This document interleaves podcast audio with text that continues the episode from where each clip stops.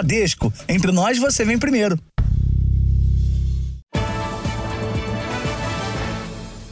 Olá, boa noite. Boa noite. Um motociclista foi assaltado e agredido por criminosos em Guarulhos, na Grande São Paulo. Ele tinha acabado de tirar a moto zero quilômetro da concessionária.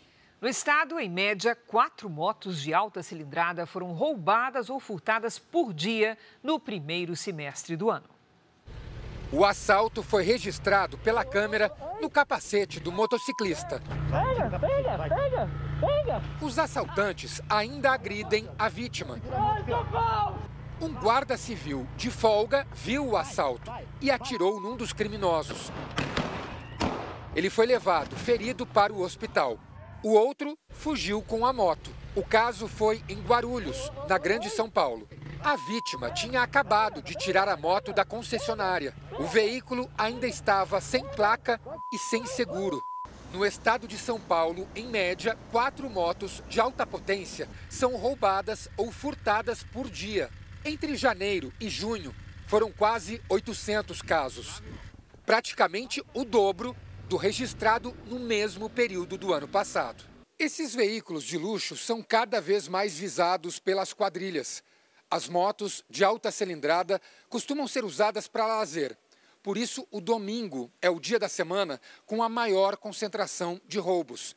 E a maioria dos casos aconteceu nas cidades de São Paulo, Campinas e Guarulhos.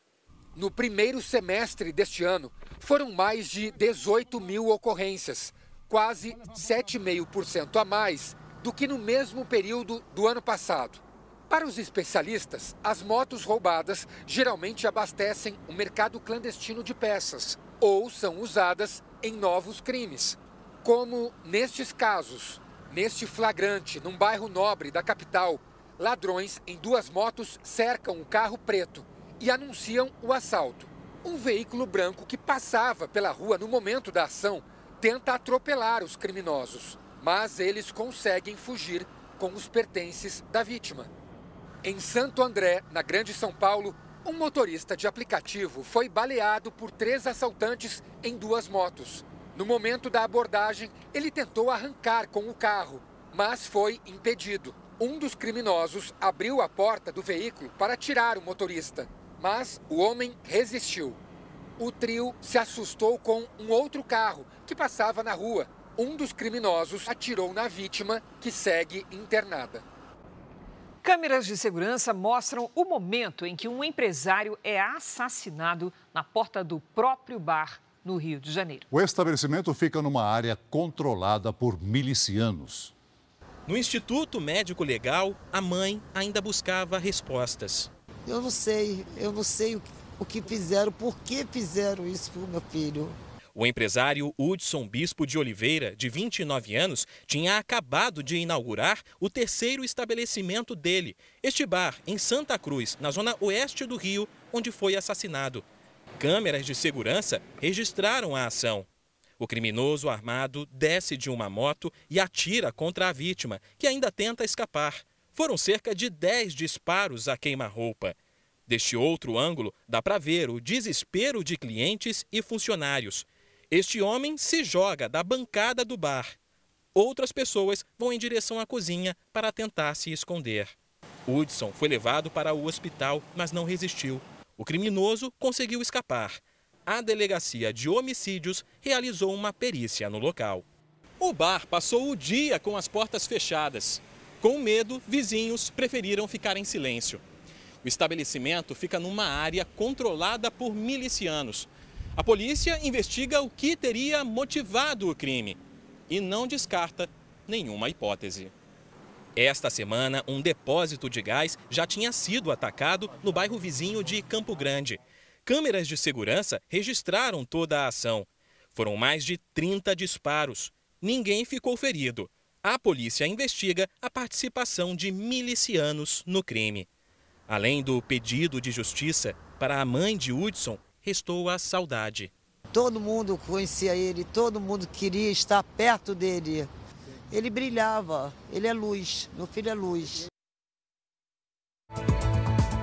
Veja agora outros destaques do dia. Supremo Tribunal Federal condena primeiros réus por atos de 8 de janeiro. Penas são de 17 e 14 anos de prisão. Blogueiro procurado por tentativa de explosão de bomba em Brasília é preso no Paraguai. Na série especial, as histórias dos adolescentes que saíram do sedentarismo e desfrutam de uma vida melhor.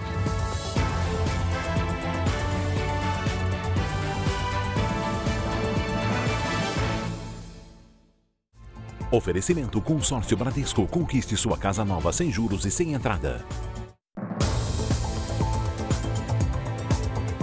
Este ano já foram registradas mais de 37 mil queixas contra operadoras de telefonia no estado de São Paulo. Desde 2020, as empresas desse setor estão no topo da lista. As cobranças indevidas e os serviços não fornecidos são as reclamações mais frequentes. Já faz três anos que a Vanádia trabalha em casa como analista de atendimento em uma empresa de comércio eletrônico. Só precisa do computador, do celular e do Wi-Fi. Mas diz que é comum ficar sem a internet. De uma média, vamos supor, uma média de sete clientes por hora que eu preciso atender. Três horas que eu fico sem conexão são 21 clientes que eu não atendo. Em um mês especialmente, os problemas com a internet quase não deixaram a Vanádia trabalhar. Foram tantos dias sem sinal que a operadora, depois de muitas reclamações, aceitou não cobrar a mensalidade. Ainda assim, ela decidiu procurar outra empresa, fez a troca e esperava ter um serviço melhor. Mas não demorou para se incomodar novamente. O episódio mais recente foi agora na terça-feira. Eu iniciei meu trabalho às 9 da manhã. Por volta de umas 9h20, a minha conexão caiu e aí a conexão retornou por volta de meio-dia e meia. De umas 2h20 a conexão caiu de novo. Então foi praticamente um dia perdido. Este ano, o PROCON já registrou mais de 37 mil reclamações contra as operadoras de telefonia no estado de São Paulo. Serviços não fornecidos, ofertas não cumpridas e cobranças indevidas lideram as queixas. As reclamações elas não abordam temas complexos, são questões simples do dia a dia da empresa, ligadas à prestação de serviço realmente, da base do serviço. Quando há muitas reclamações semelhantes, o Procon costuma aplicar multas, mas as empresas normalmente recorrem das autuações e os processos demoram. Esta advogada diz que os consumidores também devem procurar a Agência Nacional de Telecomunicações, que regula a atividade das operadoras. E em casos de cobranças indevidas em que não haja acordo, a recomendação é ir ao juizado especial. Em ações de até 20 salários mínimos, o consumidor não precisa de advogado. Ele mesmo pode ir ao balcão do juizado especial civil mais próximo da casa dele para fazer a reclamação. Se houve cobrança indevida, nos termos do artigo 42 do Código de Defesa do Consumidor, esse valor pode ser cobrado em dobro da operadora. Em nota, a Conexis, entidade que representa empresas de telefonia de conectividade, diz que, mesmo com o aumento de demanda pelos serviços do setor, as reclamações registradas na Anatel têm apresentado quedas. O que clientes como a Vanádia querem é simples eu gostaria do mínimo que eu recebesse aquilo que eu contratei. Isso já, tava, já era o suficiente. Novas imagens de câmeras de segurança mostram uma tentativa de fuga após um assalto a banco no Rio de Janeiro. O fugitivo era um dos quatro criminosos envolvidos no crime. As imagens mostram quando Henrique Rodrigues entra numa loja no centro do Rio, onde estão clientes e funcionários. Em seguida, os policiais cercam o local. Sem saída, o criminoso decide se entregar e deita no chão. Pouco antes de ser preso, já em fuga, Henrique havia pulado do terraço de um prédio. Além dele, outros dois homens foram presos depois de tentar roubar a agência bancária. Um quarto integrante da quadrilha conseguiu escapar. Na delegacia, a polícia descobriu que Henrique tinha passagens por crimes cometidos no estado de Goiás.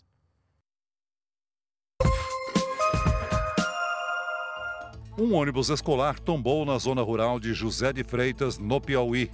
Érica Pereira da Costa, de 13 anos, foi levada ao hospital, mas não resistiu. No veículo estavam 32 estudantes. Os alunos ficaram feridos e foram socorridos. O estado de saúde deles não foi divulgado. As causas do acidente são investigadas. O ator Kaique Brito realizou hoje reabilitação respiratória e motora no Rio de Janeiro. De acordo com o hospital, o ator segue estável e sob cuidados intensivos. Kaique foi atropelado no dia 2 desse mês. Um corpo foi encontrado num container no Porto de Santos, litoral de São Paulo. Os técnicos fizeram a descoberta durante o processo de escaneamento. A polícia instaurou inquérito para investigar o caso. O navio que trouxe a carga saiu do Marrocos. Clientes lesados pela 123 milhas que parcelaram as compras de pacotes no cartão de crédito podem pedir para o banco suspender o débito. Advogados que acompanham o caso recomendam que o consumidor que não conseguir o estorno deve procurar a justiça. Era para Amanda estar hoje na praia, mas a viagem foi cancelada pela 123 milhas. A advogada e o namorado pagaram R$ 2.300 por passagens aéreas e hospedagem em Maceió. Dividiram no cartão de crédito. Oito das dez parcelas já tinham sido pagas. Após uma reclamação na internet, estão na expectativa de receber o dinheiro de volta. Eles me devolveram o valor como crédito de confiança. Eles me pediram prazo de 100 dias. O que, que significa? Que pode ser que daqui 100 dias eles voltem a cobrar novamente. São cerca de 700 mil clientes afetados pelo cancelamento dos pacotes. A empresa não informa quantos consumidores parcelaram as compras com o cartão de crédito. A orientação do PROCON para essas pessoas é informar o banco responsável pelo cartão pelo menos 10 dias antes do vencimento da fatura e dizer que quer a suspensão das próximas parcelas. É direito do consumidor interromper o pagamento para reduzir o prejuízo, mas o Procon alerta que dificilmente o valor já debitado será devolvido, porque o dinheiro é repassado para 123 milhas. O cliente que não conseguir estornar as próximas parcelas pode procurar a justiça. De acordo com o Código de Defesa do Consumidor, o artigo 54G, é, ele tem 10 dias até o vencimento da próxima fatura para poder estar tá procurando um órgão, como consumidor.gov, ou a própria instituição bancária, e estar tá notificando para poder requerer o ressarcimento dos valores. Entramos em contato com a Associação Brasileira das Empresas de Cartão de Crédito e Serviços, mas ainda não tivemos retorno. Hoje, em conversa com o repórter Tiago Nolasco para o JR Entrevista, o secretário nacional do consumidor, Vadi Damus, disse que está investigando se a 123 Milhas agiu de má fé. Se ficar comprovado, a empresa será multada. Isso decorreu de má fé, se isso foi um planejamento malévolo, né, para compensar uma crise que eles já sabiam que eclodiria, isso vai fazer parte da no... faz parte da nossa apuração. A Polícia Federal investiga a invasão à casa do ministro da Fazenda, Fernando Haddad, hoje em São Paulo. Os criminosos quebraram o portão, mas só conseguiram ter acesso ao quintal da residência. A segurança foi reforçada pela manhã com viaturas das polícias militar e federal. Parte do imóvel foi isolada para a perícia. A invasão aconteceu durante a madrugada. Segundo o Ministério da Fazenda, quatro homens arrombaram o portão e entraram no quintal. A quadrilha não conseguiu ter acesso ao interior da casa, onde estavam o ministro Fernando Haddad e a filha dele. Os criminosos fugiram sem levar nada. Há várias câmeras de segurança no imóvel que registraram a invasão. As imagens foram entregues à Polícia Federal. Os criminosos ainda não foram identificados. Fernando Haddad participaria de um evento hoje em São Paulo, mas cancelou a agenda. No fim da tarde, ele voltou à casa para acompanhar a troca da fechadura do portão. Haddad não quis comentar a invasão. O ministro deve continuar na cidade até amanhã e no sábado embarca para Nova York para acompanhar o presidente Lula na Assembleia Geral da Organização das Nações Unidas. O governo federal enviou ao Congresso o projeto de lei que cria o programa Combustível do Futuro. A proposta aumenta o uso de etanol na gasolina e cria meta de controle de poluição para as companhias aéreas. A cerimônia de lançamento do programa foi no Palácio do Planalto. O presidente Lula disse que a transição energética é uma oportunidade para o crescimento do país e pediu rapidez na análise da proposta pelo Congresso Nacional. O mundo não tem outro remédio e não tem outra saída a não ser enveredar para esse caminho da produção de combustível limpo. O objetivo de todos nós é tirar o Brasil, é tirar o Brasil de ser eternamente um país em via de desenvolvimento e esse país finalmente se transformar num país desenvolvido, num país rico, num país grande economicamente e socialmente. O programa Combustível do Futuro prevê novos limites para a mistura de etanol à gasolina, aumentando o percentual máximo para 30%. O projeto de lei cria ainda um programa de diesel verde para promover a mobilidade sustentável de baixo carbono e também um pacto de metas para a redução da emissão de dióxido de carbono pelas companhias aéreas. Segundo o Ministério de Minas e Energia, o pacote terá um investimento de 250 bilhões de reais. Eu tenho absoluta convicção que nós vamos fazer a transição energética com geração de emprego e renda, geração de oportunidade, combatendo desigualdade, cuidando das pessoas, que é a grande meta do governo liderado pelo presidente Lula. Em novembro, o presidente viaja aos Emirados Árabes para a COP28, principal conferência global sobre o clima.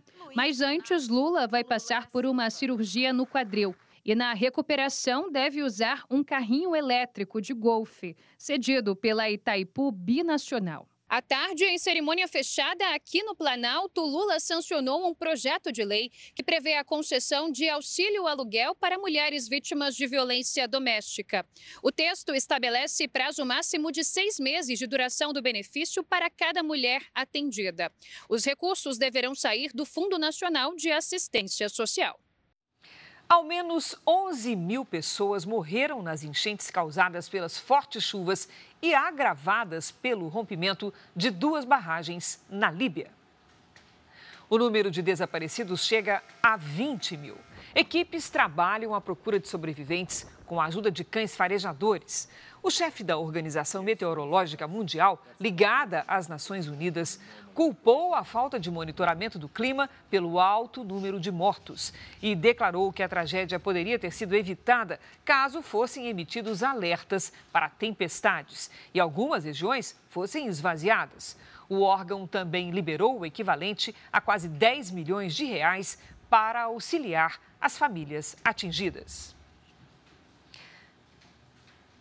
A NASA divulgou hoje um relatório sobre objetos voadores não identificados.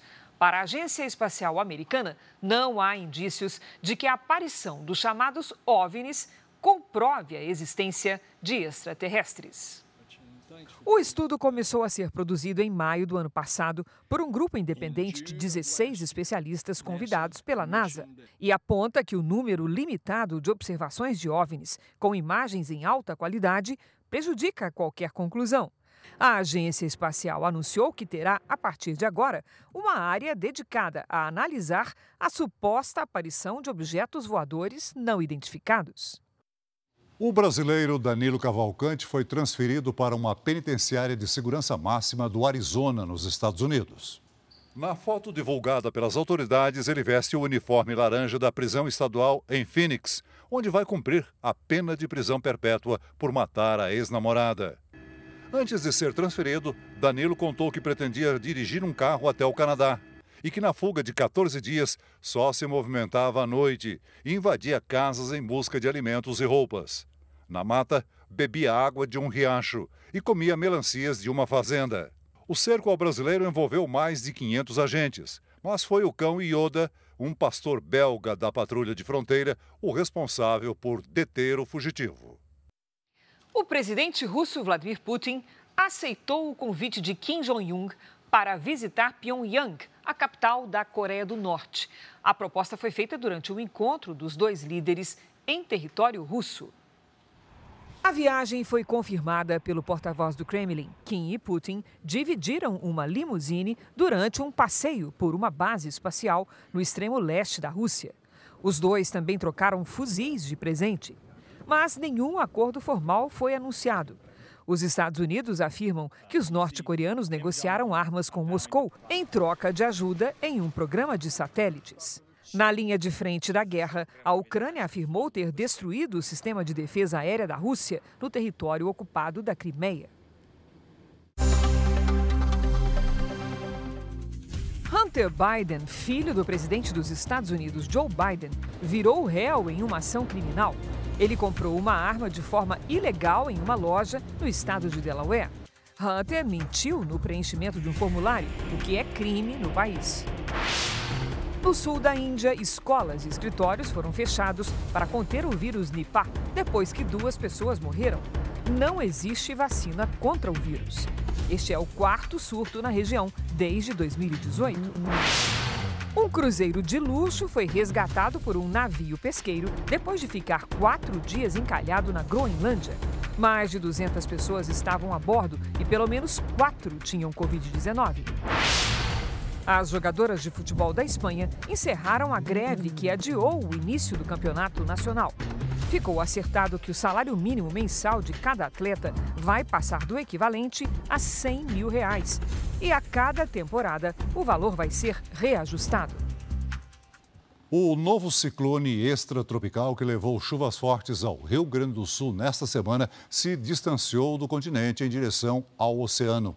A melhora no tempo traz alívio à população que trabalha na limpeza e reconstrução das cidades afetadas pelo temporal da semana passada. As chuvas diminuíram e o momento é de recomeço. O novo ciclone extratropical se afastou do continente em direção ao oceano. Em Porto Alegre, o nível do Guaíba subiu até atingir a maior marca dos últimos 15 anos. A água chegou a invadir ruas e casas na capital. Na região sul do estado, o rio Ibirapuitã transbordou, provocando alagamento em Alegrete e Jaguarão. Ao todo no estado, mais de 20 mil pessoas ainda estão fora de casa. Segundo a Defesa Civil, cerca de 1.500 tiveram os imóveis destruídos. Não sobrou nada. Aqui o que nós tínhamos, nós perdemos, perdemos tudo. Tudo, tudo, tudo. Com a água baixando, a gente consegue ter a ideia exata do que aconteceu aqui. Essa casa, por exemplo, foi totalmente invadida pela correnteza. Todos os móveis que estavam aqui dentro foram embora, foram arrastados, assim como o telhado da casa. O seu Modesto está fazendo o que muita gente está nesse momento, tentando recomeçar. O pedreiro está vivendo em um abrigo e não sabe como vai reconstruir a casa. Estou aí, não sei, sem, sem rumo de, de, o que, que vai acontecer, o que pode acontecer, nós temos que esperar agora para ver o, se alguém vai ajudar nós a construir essas casas, ou vão fazer o quê? Porque todo mundo aqui é perca total, a maior parte é perca total. Para ajudar as famílias mais carentes, o governo federal anunciou que 1.500 unidades habitacionais do programa Minha Casa Minha Vida vão ser destinadas às vítimas. 200 milhões de reais serão investidos para a construção de moradias. O governo federal, o Ministério da Cidade está fazendo é a solução definitiva, que é a construção de novas casas. E reforço, famílias que perderam suas casas e que, que têm renda de até R$ 4.400 vão receber casas sem ter que pagar por elas. Já aqui no Sudeste, o tempo virou completamente. Vamos conversar com a Lidiane Sayuri. Oi, Lid, boa noite. Essa mudança refrescou o calorão, mas vai até quando? Até sábado só, viu, Cris? Boa noite para você. Celso, muito boa noite. Boa noite a todos que nos acompanham. A frente fria que estava no sul chegou ao sudeste e trouxe muitas nuvens para a região central. Amanhã ela avança para o Espírito Santo e provoca chuva também em Minas Gerais, Goiás e em Mato Grosso. No litoral, os alertas estão mantidos. Do Rio Grande do Sul até o Espírito Santo, chance de ressaca e ventanias. Em Rio Grande e em Florianópolis, sexta-feira de sol e máximas de 18 e de 21 graus. Em Santos e em São Mateus, chove o dia todo. À tarde faz até 22 e 27 graus. No sul, tem chance de geada no Rio Grande do Sul e em Santa Catarina, com mínima perto de zero grau. Em todas as áreas claras aqui do mapa, tempo firme. No giro de temperaturas, máxima de 21 graus em Florianópolis. No Rio de Janeiro, faz até 23. Em Cuiabá, 35. Em Salvador, 29. 32 em Fortaleza e até 37 em Manaus. Em São Paulo, chove fraco e faz 20 graus. A partir de sábado, a temperatura sobe rápido e anuncia uma nova onda de calor. Vejam só, no início da semana que vem, 34 graus. Tempo delivery para a Rita de Jardim, que fica no Mato Grosso do Sul. Vamos lá. Dona Rita, seja bem-vinda aqui. Olha, para de chover nesta sexta e a temperatura sobe. No fim de semana, calorão de pelo menos 34 graus. O Anilson quer saber quando vai parar de chover em Passo Fundo, no Rio Grande do Sul. Opa, Anilson, seguinte, trégua na chuva até domingo. Aí, a partir de segunda, volta a chover forte. A sexta amanhece congeada. No sábado, o frio perde força e faz até 23. No domingo, 29. Mande também seu pedido pelas redes sociais com a hashtag você no JR. Cris, Celso. Obrigada, Lidy. Até amanhã, Lidy. A Justiça do Trabalho de São Paulo condenou a Uber a pagar multa de um bilhão de reais por danos coletivos e a contratar os motoristas cadastrados na plataforma. A decisão atende a uma ação civil pública ajuizada pelo Ministério Público do Trabalho e vale para todo o Brasil. A empresa disse que vai recorrer da decisão. Foi preso hoje no Paraguai o blogueiro brasileiro procurado por participação na tentativa de explosão de uma bomba em Brasília. Wellington Macedo foi preso em uma operação conjunta da Polícia Federal do Brasil e da Polícia Nacional do Paraguai. O brasileiro foi encontrado na cidade do Leste, que faz fronteira com Foz do Iguaçu, no Paraná. Esta foto mostra as roupas dele sujas de barro e um curativo na cabeça. O blogueiro foi condenado a seis anos de prisão por participar da tentativa de explodir um caminhão carregado de combustível perto do aeroporto de Brasília, na véspera do Natal do ano passado. Enquanto estava foragido, Macedo tentou, em agosto, se credenciar como jornalista para acompanhar a cerimônia de posse do presidente paraguaio Santiago Penha. O blogueiro já foi extraditado e entregue para a Polícia Federal Brasileira. Veja a seguir: Supremo condena dois réus e tem maioria para determinar prisão de mais um por atos de 8 de janeiro. Goiana, de 25 anos, morre durante cirurgia de lipoaspiração. Família cobra respostas. Na série especial, você vai conhecer dois adolescentes que perceberam os riscos do sedentarismo e começaram a mudar os hábitos.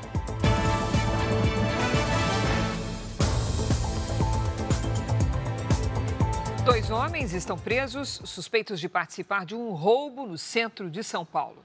Imagens mostram que a dupla não estava envolvida na ação, mas o Ministério Público manteve o pedido de prisão à Justiça. O Jornal da Record conseguiu novos vídeos que podem ajudar a inocentar os rapazes.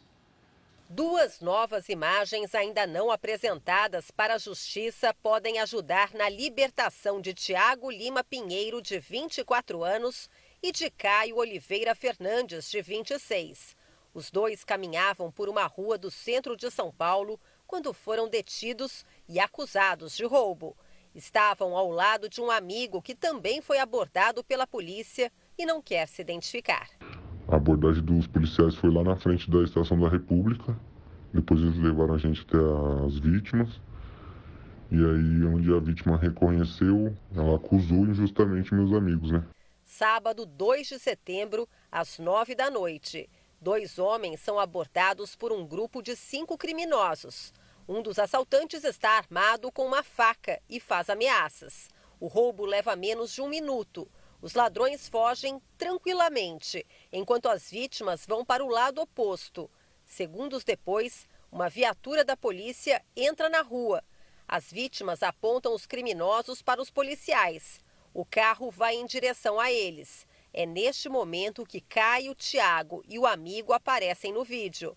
Os três só observam, mas logo depois são presos. O amigo foi liberado porque não foi reconhecido pelas vítimas. Já Caio e Tiago continuam presos. Nos últimos dias, a defesa deles apresentou este vídeo como prova da inocência, mas a promotora analisou as imagens e disse haver fortes indícios de que Caio e Tiago participaram do crime e que podem ter trocado de roupa para enganar a polícia. Os cinco criminosos usavam blusas de moletom e calças compridas. Caio e Tiago estavam de camisetas brancas e bermudas. O vídeo obtido pelo Jornal da Record mostra que 34 segundos separam o fim do assalto do momento em que Caio e Tiago aparecem nas imagens. Eles teriam meio minuto para trocar de roupa e caminhar com tranquilidade em direção aos agentes. A polícia deu o caso como encerrado, depois do reconhecimento feito por uma testemunha e por uma das vítimas. Nada do que foi roubado foi encontrado com o Caio e com o Tiago. Policiais também não acharam nenhuma peça de roupa abandonada perto do local do assalto. Não tem lógica. Tem como ele trocou de roupa? Se já tem todas as provas passo a passo. Em nota, o Ministério Público disse que a decisão de condenar ou absolver os suspeitos vai depender das provas apresentadas no julgamento. As mães dos dois rapazes pedem a liberdade para os filhos. As autoridades olhassem por essas imagens e vissem meu filho e o carro, eles não são culpados. Espero que toque na, na, no coração desses, dessas vítimas e retire a queixa do meu filho, que meu filho não fez nada com eles. Em nota, a Polícia Civil de São Paulo declarou que a investigação foi concluída e encaminhada para o Poder Judiciário. Uma mulher de 25 anos morreu após sofrer uma parada cardíaca durante uma cirurgia plástica num hospital particular de Goiânia. A família diz que a jovem não tinha problemas de saúde. A jovem foi velada em Itaberaí, cidade onde morava, a 90 quilômetros de Goiânia. A mãe passou mal e teve que ser amparada. Ela tinha um sonho de fazer uma lipo e pôr silicone. Aí trabalhou honestamente, ganhou dinheiro, juntou dinheiro para fazer e foi realizar o sonho, que acabou um pesadelo para nós todos. Diana Lloyd Oliveira Freire, de 25 anos, tinha acabado de se formar em direito e era filha única. Ontem, ela fez lipoaspiração nas costas e implante de silicone nos seios. De acordo com o prontuário assinado pelo médico responsável pela cirurgia, já no final do procedimento, a jovem teve uma parada cardíaca. Foram três horas tentando a reanimação. De acordo com a família, Diana não tinha problemas de saúde. A jovem também fez todos os exames que foram solicitados pelo cirurgião plástico e nenhum apresentou alteração. Um laudo feito pelo Instituto Médico Legal vai apontar a causa da morte. A família registrou o boletim de ocorrência, mas ainda não foi ouvida pela polícia. O cirurgião afirmou, por meio da advogada, que toda a equipe médica adotou protocolos prescritos para o caso e que lamenta o ocorrido. O hospital onde foi feito o procedimento abriu uma sindicância interna para apurar o que causou a morte. Outra cirurgia feita pelo profissional é investigada pela polícia. Uma goiana que mora nos Estados Unidos teve o braço amputado depois de complicações de uma lipoescultura realizada em março. As autoridades aguardam um laudo para saber se a amputação foi realizada por erro médico. A mesma espera por resposta que vivem os amigos e parentes de Diana. A gente quer saber o que aconteceu com ela. Qual foi a causa da morte dela? Uma pessoa que entrou saudável, rindo, achando que ia realizar um sonho e entregar ela para a gente dentro do caixão é muito triste. O médico alegou que as complicações que levaram à amputação do braço da segunda paciente não estão relacionadas à cirurgia que ocorreu dentro do esperado. Os ministros do Supremo Tribunal Federal condenaram hoje os três primeiros réus julgados pelos atos de vandalismo contra a sede dos três poderes em 8 de janeiro, em Brasília.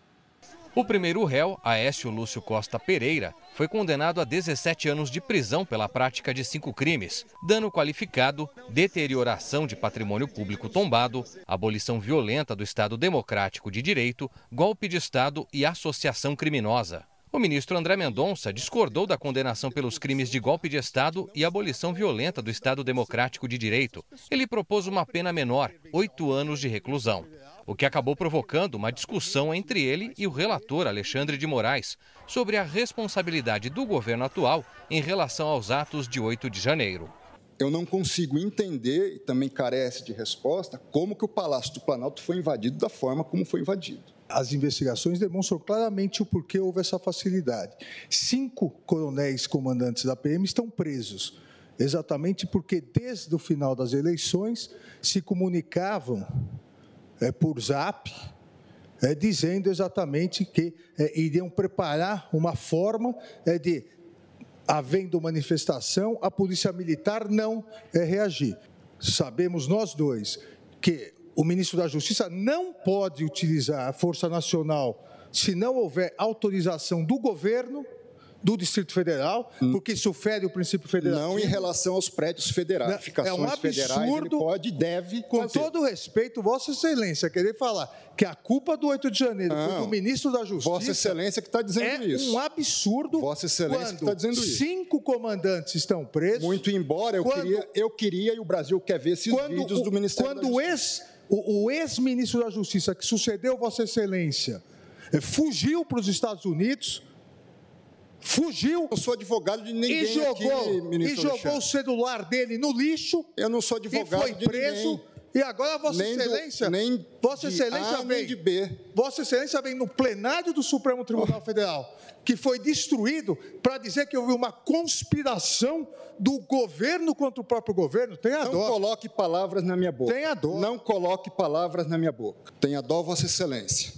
O Supremo também condenou a 14 anos de prisão o segundo réu julgado no caso, Tiago de Assis Matar, pelos mesmos crimes de Aécio. Tiago foi preso dentro do Palácio do Planalto. Os ministros definiram uma pena menor, por considerar que ele não incitou outros invasores à depredação do prédio. Os ministros condenaram ainda o terceiro réu, Matheus Lima de Carvalho Lázaro, a 17 anos de prisão. Ainda não foi marcado o julgamento do quarto réu. Os ministros deram recados duros contra o que classificaram como tentativa de golpe de Estado. No total, o Supremo vai julgar 232 ações penais pela invasão às sedes dos três poderes nessa primeira fase. Veja a seguir as mudanças em discussão no Congresso para as próximas eleições. A satisfação de adolescentes que decidiram apostar em uma vida mais saudável é na série especial.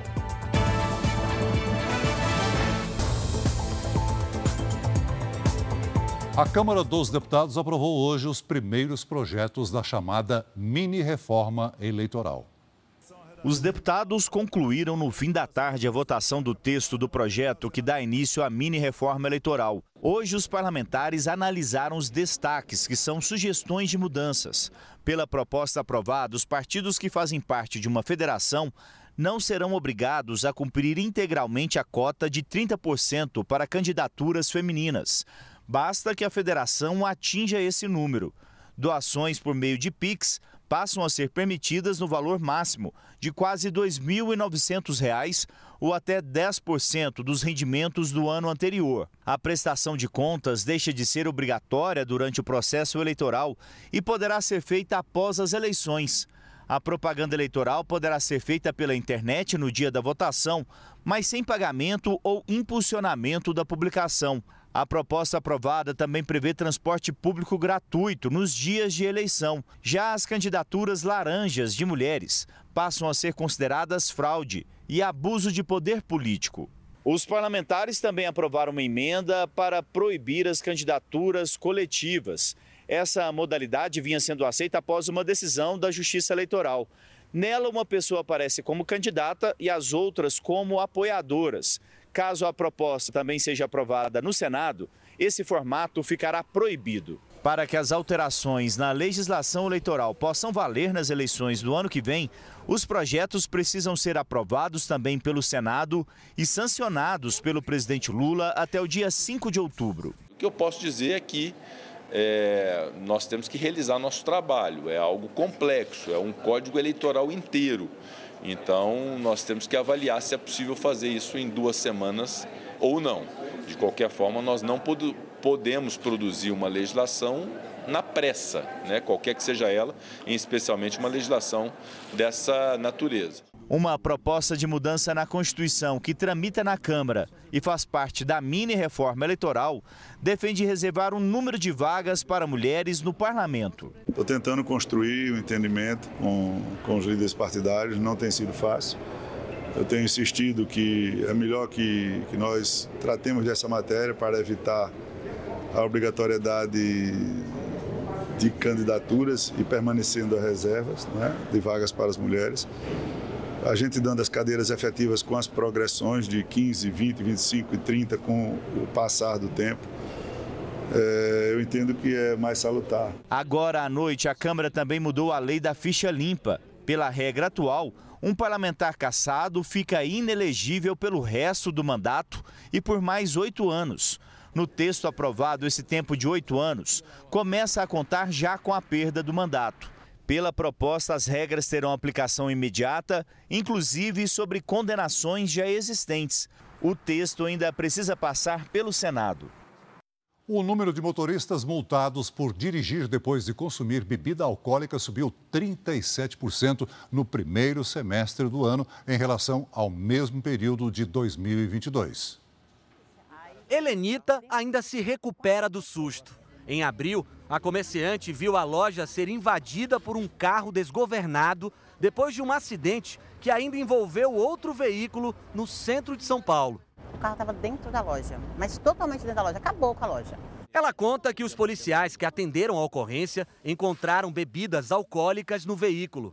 O motorista ainda tentou fugir, mas foi submetido ao teste do bafômetro e acabou preso em flagrante por embriaguez ao volante e por não ter habilitação. Ele saiu de gatinho de dentro do carro todos estavam bêbados, mas o motorista ele saiu assim, ele não sabia onde ele estava. Sabe quando a pessoa está totalmente desorientada? Dados da Secretaria Nacional de Trânsito revelam que no primeiro semestre do ano houve um aumento de 37% no número de motoristas multados por dirigir embriagados em comparação ao mesmo período de 2022. Em média, 288 condutores foram autuados por dia no Brasil por assumir o volante sob efeito de álcool. Nossa equipe acompanhou uma operação da Polícia Militar em São Paulo. Em pouco tempo, foram vários flagrantes de motoristas embriagados. Dirigir sob efeito de álcool ou se recusar a fazer o teste do bafômetro são consideradas infrações gravíssimas. A multa chega a quase 3 mil reais, com suspensão da CNH por um ano. Esse especialista defende penas ainda mais severas as penas ainda são muito brandas. Há casos no país que não são punidos por prescrição do processo. A empresária, que mostramos no início da reportagem, agora luta para recuperar o prejuízo que chegou a quase 20 mil reais. Não conseguimos contato com a defesa do motorista que provocou o acidente. Você trabalhando e de repente chega uma pessoa totalmente alcoolizada porque resolveu brincar à noite, resolveu dirigir entendeu? E chega e bagunça a vida de, de outras pessoas. A obesidade é uma consequência direta do sedentarismo. Hoje, na série do Jornal da Record, a história de dois adolescentes que lutam contra o aumento de peso. Um dos meninos recorreu ao futebol. É destaque onde joga e, além dos gols, comemora os bons resultados do exercício.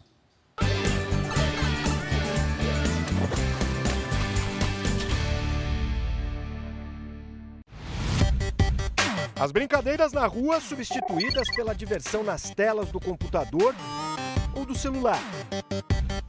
Encontros presenciais trocados pela conversa online. Comida industrializada no lugar dos alimentos naturais. As consequências, obesidade e problemas de saúde chegando cada vez mais cedo. A gente sabe que crianças que ficam mais tempo em tela tendem a gastar menos caloria e ganham mais peso. Para aos 16 anos chegar aos 120 quilos, André seguiu a cartilha desse comportamento moderno. Desde quando eu tinha 9, que eu comecei a engordar bastante. Eu acho que eu tô com uns 20, 25 quilos a mais. Eu acho que uns 25 a 30 quilos eu gostaria de perder. Ele sempre comeu bastante. Comia, acho que para só por passar o tempo e industrializada que é horrível para a saúde e acaba, acaba aumentando muito o meu peso.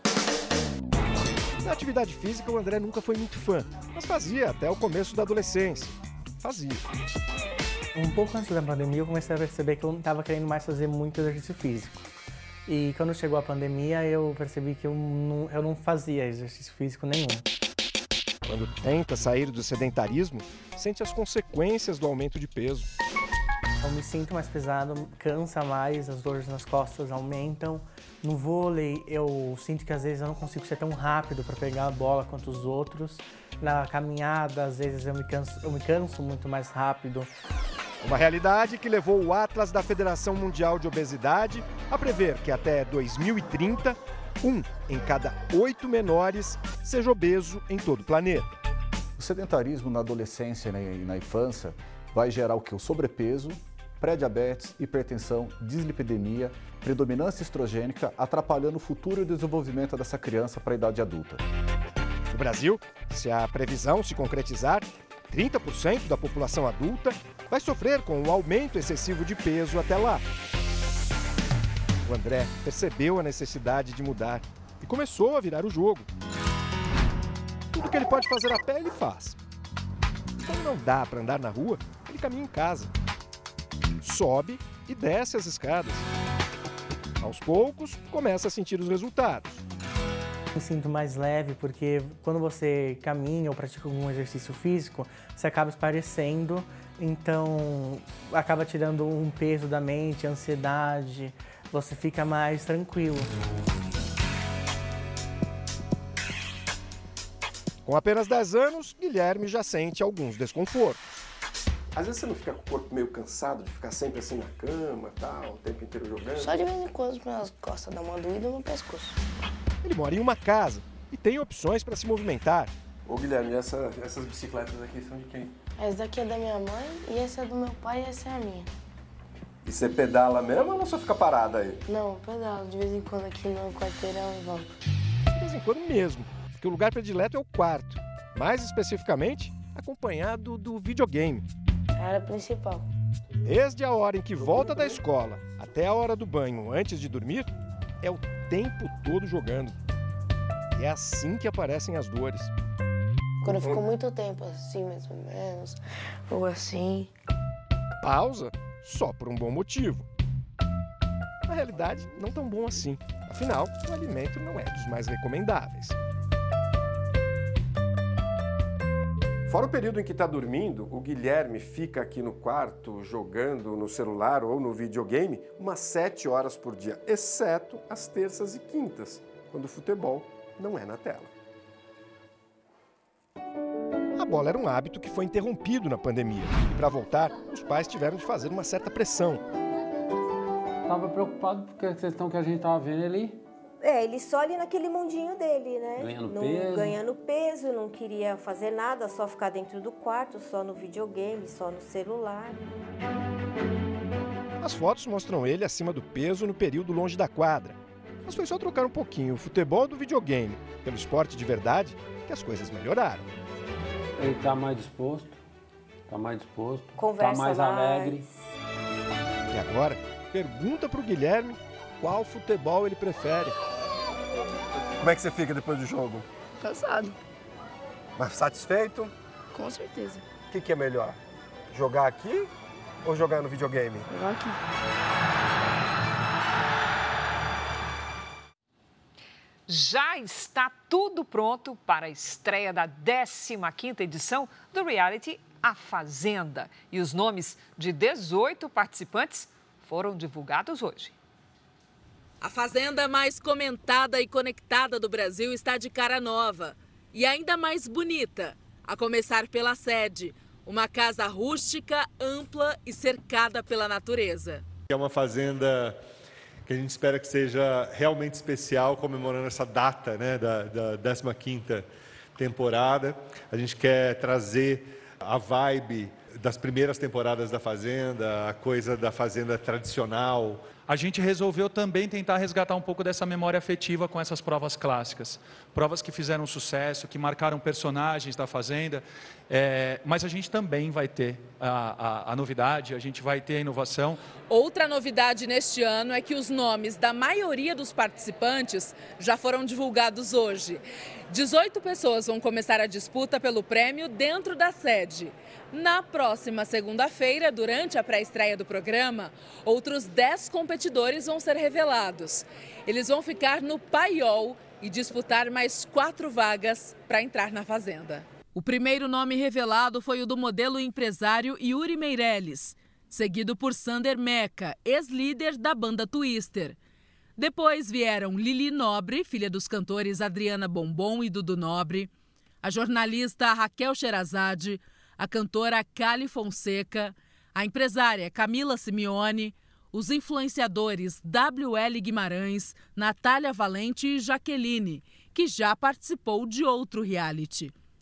o jogador Radamés Furlan, o nadador Henrique Martins e a ex-jogadora de vôlei Márcia Fu, a fanqueira Cariúcha e o fanqueiro Tonzão Chagas, os atores André Gonçalves e Darlan Cunha. E completando a lista, Jenny Miranda, mãe da vice-campeã da última edição, Bia Miranda, e o ex-marido de Jojo Todinho, Lucas Souza. Um elenco variadíssimo, impactante, é, com muita chance de da gente ter muitas histórias interessantes acontecendo nessa temporada. Como diz a apresentadora Adriane Galisteu, é fogo no feno.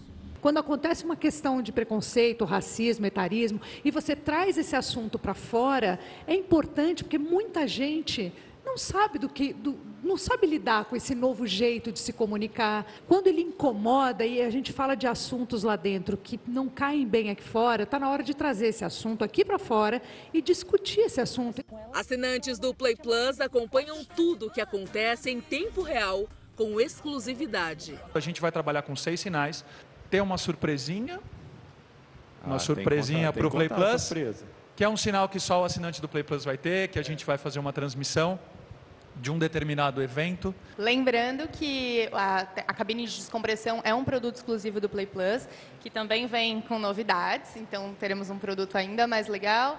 E reforçando a novidade de meio de pagamento, que era uma coisa muito pedida para a gente, agora o pagamento também no Pix.